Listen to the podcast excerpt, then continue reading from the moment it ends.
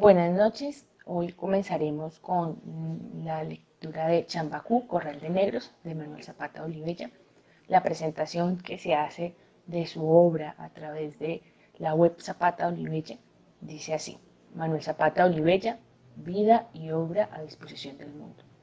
Bajo el liderazgo de la Universidad del Valle, con el apoyo del Ministerio de Cultura de Colombia, la Universidad de Cartagena, la Universidad de Córdoba y la Universidad Tecnológica de Pereira, entidades aportantes a la presente edición, le presentamos a Colombia y al mundo el legado de Manuel Zapata Olivella, médico, antropólogo, folclorista, novelista, cuantista, dramaturgo, ensayista e investigador, nacido en 1920 en Santa Cruz de Lorica, Córdoba. El Ministerio de Cultura de Colombia declaró el 2020 como el año Manuel Zapata Olivella, en homenaje al centenario de su nacimiento. La señora ministra Carmen Vázquez Camacho, en acto de lanzamiento en Cali, octubre de 2019, a través del canal Telepacífico, destacó el aporte de las obras e investigaciones de Zapata Olivella, porque siempre tuvieron como protagonista la gran diversidad étnica y cultural de Colombia, y en especial por el rescate y valoración del aporte africano a Colombia y a las naciones americanas como está poéticamente recreado en su saga dedicada a la diáspora africana, Changó el Gran Putas. El año Manuel Zapata Olivella 2020 se propone divulgar y promocionar las obras en universidades, colegios, escuelas, bibliotecas, casas de la cultura, medios de comunicación, ferias de libro y redes sociales, como la mejor manera de honrar a uno de los intelectuales más destacados de nuestra historia, cada día más leído y estudiado en varios continentes. En Colombia, el concurso de las universidades, del Instituto Caro y Cuervo, de la Biblioteca Nacional, de la Biblioteca Luis Ángel Arango, la Red de Bibliotecas Públicas, las ferias del libro, los canales públicos de televisión, las secretarías de Cultura y Educación de departamentos y municipios, la Dirección de Poblaciones y la Dirección de Artes y Literatura del Ministerio de Cultura ayudará a tornar realidad tan necesario y justo emprendimiento. Las 27 obras ofrecidas, junto con un amplio material crítico, fotográfico, videos y documentales, estarán a disposición gratuita en la web Zapata Olivella, sitio que estará alojado en el Centro Virtual Jorge Isaacs, CBI, de la Universidad del Valle, enlazado con el Ministerio de Cultura, la Universidad de Vanderbilt y otras entidades nacionales y extranjeras. Esta labor ha sido posible gracias al apoyo de la Universidad del Valle, en cabeza del rector Edgar Varela Barrios, con recursos financieros y técnicos para el trabajo del Centro Virtual ISAAX y el Grupo de Investigación Narrativa Colombiana de la Escuela de Estudios Literarios. Con perspectiva interdisciplinaria, las investigaciones realizadas sobre la obra de Zapata Olivella en el doctorado de estudios latinoamericanos, así como los aportes de varios de sus seminarios, han sido fundamentales para este proyecto. Durante tres años se trabajó en la preparación editorial de cada libro y en la recopilación del acervo bibliográfico que estará a disposición en la web Zapata. Para apoyar a la divulgación de las obras y la vida del autor, se realizó la investigación para el documental Zapata, el Gran Putas, una coproducción del canal Telepacífico del Ministerio de Cultura y la Universidad del Valle. Asimismo, la realización de la épora, ópera MAF, una adaptación de Changó, el Gran Putas, composición de Alberto Guzmán Naranjo y guion de Darío Henao Restrepo. Jugaron un papel decisivo en esta empresa los colegas del comité editorial, Alfonso Múnera Cadavia, Universidad de Cartagena, Luis Carlos Castillo Gómez, Universidad del Valle, Mauricio Burgos Altamiranda, Universidad de Córdoba, y César Valencia Solanilla, Universidad Tecnológica de Pereira, así como la directora del Instituto y Cuervo, Carmel Millán de Benavides, Diana Patricia Restrepo, directora de la Biblioteca Nacional de Colombia, y el director de la revista Afro Hispanic Review, William Luis. Esta empresa no hubiera llegado a feliz término sin los prologuistas, fotógrafos, articulistas y ensayistas que aportaron sus luces o sus escritos para el conjunto de este gran proyecto editorial. Merecen infinito agradecimiento los herederos de Manuel, Harlem, su hija, Carif y Manuela, nietos, hijos de Edelma, ya fallecida, y Gustavo Gómez, su esposo, que con generosidad se dieron los derechos a la Universidad del Valle para la publicación de las obras que con gran satisfacción entregamos a los lectores de hoy y del mañana. Santiago de Cali, junio 30 del 2020, Darío Henao Restrepo, decano Facultad de Humanidades, Universidad del Valle, director editorial.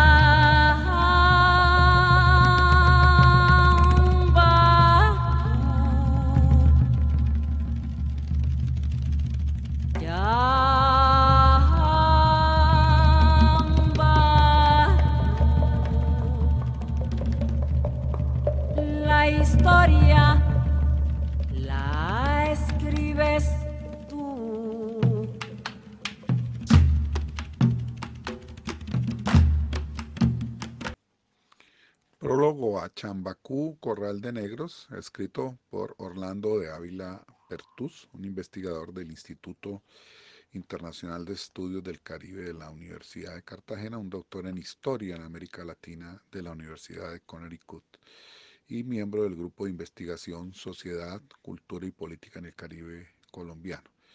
Él ha investigado mucho el tema de la construcción desde una perspectiva racial en la transformación urbana de Cartagena en la obra de Manuel Zapata Luella y en particular en esta novela.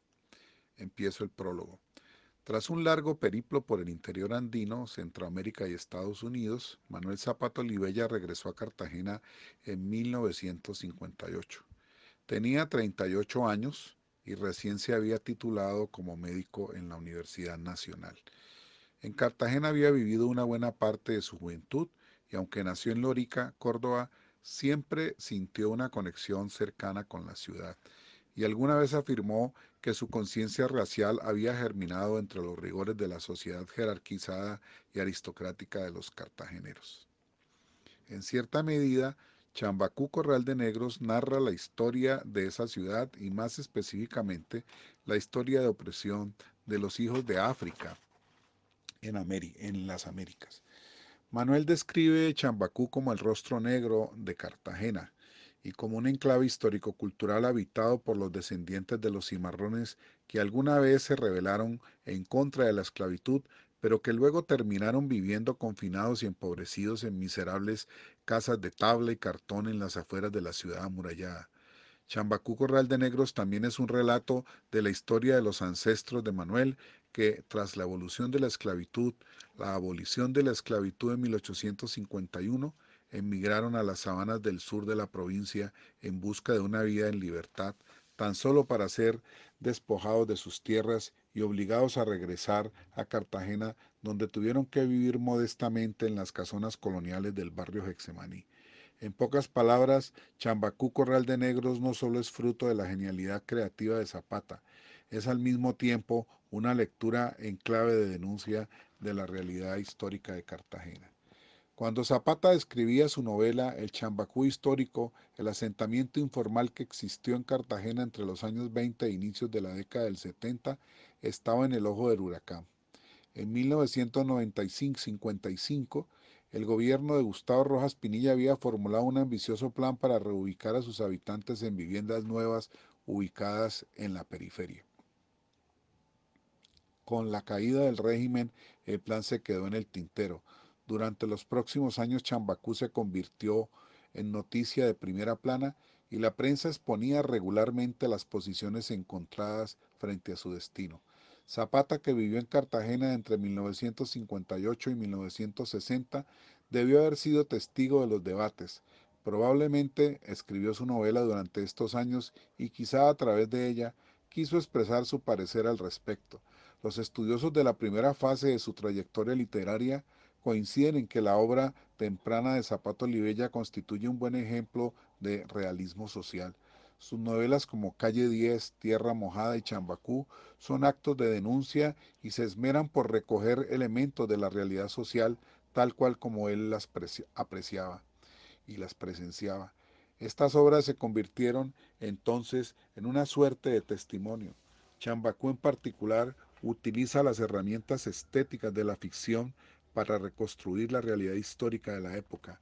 Y para ser más precisos, a través de Chambacú, Zapato Olivella elabora una lectura racial de la transformación urbanística de que Cartagena experimentó desde los años 60. Es por este motivo que Chambacú establece una conexión estrecha entre lo étnico racial y el hecho social.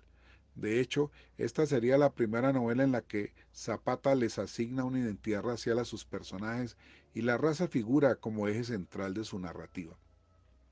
La novela no solo repudia los intentos por parte del gobierno local por expulsar el rostro negro de Cartagena más allá de las centralidades, sino que denuncia el legado vivo de la esclavitud y el racismo internalizado en la psiquis de los afrodescendientes, pero también expone cómo los personajes atraviesan un proceso lento pero constante de concientización racial que terminará guiando la resistencia en contra del desalojo. Chambacú, el histórico y el novelado, era un asentamiento informal ubicado en las afueras del cordón amurallado, habitado en su mayoría por familias negras y separado del resto de la urbe por un caño de aguas pantanosas. Un puente era la única conexión con el centro de la ciudad y a la vez la frontera entre Chambacú y la misma. La historia de la novela gira en torno de la familia de la Cotena, una vida que a pesar de la pobreza ve por el bienestar de sus cinco hijos. El mayor Máximo, el héroe mártir de la novela que da la vida por sus similares de Chambacú, José Raquel, antítesis de su hermano mayor, un inescrupuloso oportunista, alcohólico y drogadicto, Medialuna boxeador, Críspulo peleador de gallos y ambos de modestos talentos, y Clotilde, que cría por su cuenta y con el apoyo de la cotena a Dominguito, el hijo ilegítimo que tuvo con un hombre blanco para quien trabajó como empleada doméstica. En Chambacú, la Cotena, al igual que otros miles venidos de pueblos vecinos como Barú, Malagana y Palenque, algunos de ellos antiguos asentamientos de cimarrones y exesclavos, alzó una vivienda modesta con la ayuda de sus hijos. Era un rancho hecho con retazos de fique, tablas y lonas envejecidas, el techo de ramazones, palma de coco y oxidadas hojas de zinc, levantados sobre las orillas cenagosas de la isla, Pronto debieron enfrentar las intenciones de extraños que reclamaban como propios los extremos terrenos que ellos le habían robado a las aguas del caño. Así inicia la historia de Chambacú por evitar su desalojo. Máximo desde el primer momento encabeza la lucha.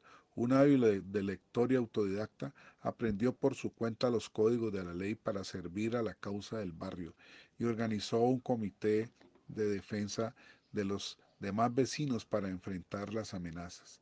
Máximo que se sabe descendiente de esclavos de mandingas, yolofos, minas, carabalís, biáfaras, yorubas, insiste en que son excluidos en virtud de su color de piel. Él, como ningún otro habitante del barrio, tiene claridad plena de la exclusión a la cual han sido sometidos. Solo nos dejan el derecho a tener hijos, dice Máximo, como a las bestias, pero nada más, ni casa, ni escuela, ni trabajo.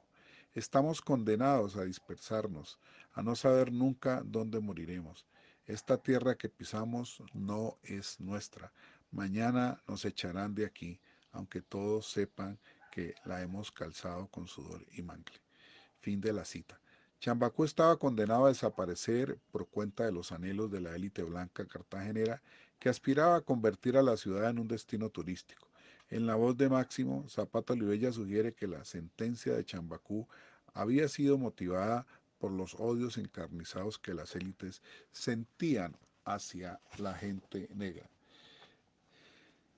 Citamos del texto, la isla crece, mañana seremos 15.000 familias, el cáncer negro, como nos llaman, quieren destruirnos, temen que un día crucemos el puente y la ola de tuburios inunde la ciudad. Por eso para nosotros no hay calles, alcantarillados, escuelas ni higiene.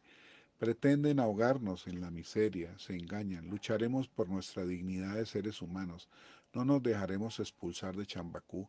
Jamás cambiarán el rostro negro de Cartagena. Su grandeza y su gloria descansa sobre los huesos de nuestros antepasados. Cierra cita. El Chambacú histórico no resistió el embate de los proyectos de modernización urbana y finalmente fue desalojado en 1971 y sus habitantes dispersados por la ciudad.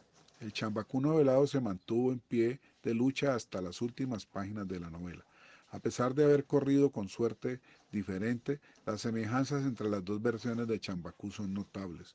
La descripción física del novelado coincide a la perfección con aquella del Chambacú histórico de finales de los años 50.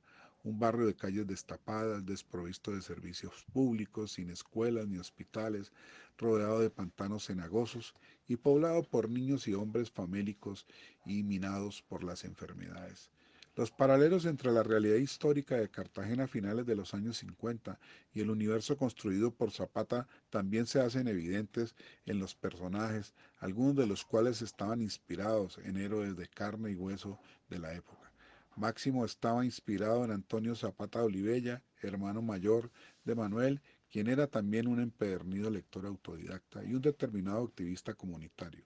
Zapata también se inspiró en Máximo Gómez, un líder popular de Cartagena de los finales de los años 50 e inicios de los 60, que protagonizó algunas tomas de tierras en 1959. Gómez, que era públicamente detenido por comunista, también había involucrado en el mismo año en un violento, se había eh, involucrado en el mismo año en un violento disturbio resultado del aumento en el costo de vida y que resultó en enfrentamientos con el ejército y la policía, millones de pesos en pérdidas materiales, un muerto y cuatro heridos. En buena medida, las desventuras de la cotena evocan aquellas de Estebana y Mercedes, un par de tías de Zapata que fueron a dar a Chambacú tras la muerte de la matriarca de la familia, su abuela Ángela Vázquez. El mismo Manuel ayudó a alzar los muros donde se guarecieron sus tías, aquellos ranchos en donde la arquitectura nunca estuvo sometida a la ley del equilibrio y la resistencia, sino al capricho de los milagros. Las paredes carecían de cimientos y sin embargo se sostenían en pie. Sus lomos, en forma increíble, soportaban el techo más lleno de huecos que de cobertura. Muchos años después de la publicación de la novela, Zapata revivió a Chambacú en su autobiografía, Levántate mulato. Para ese entonces ya el asentamiento había desaparecido y Cartagena empezaba a cobrar la forma de un destino turístico internacional.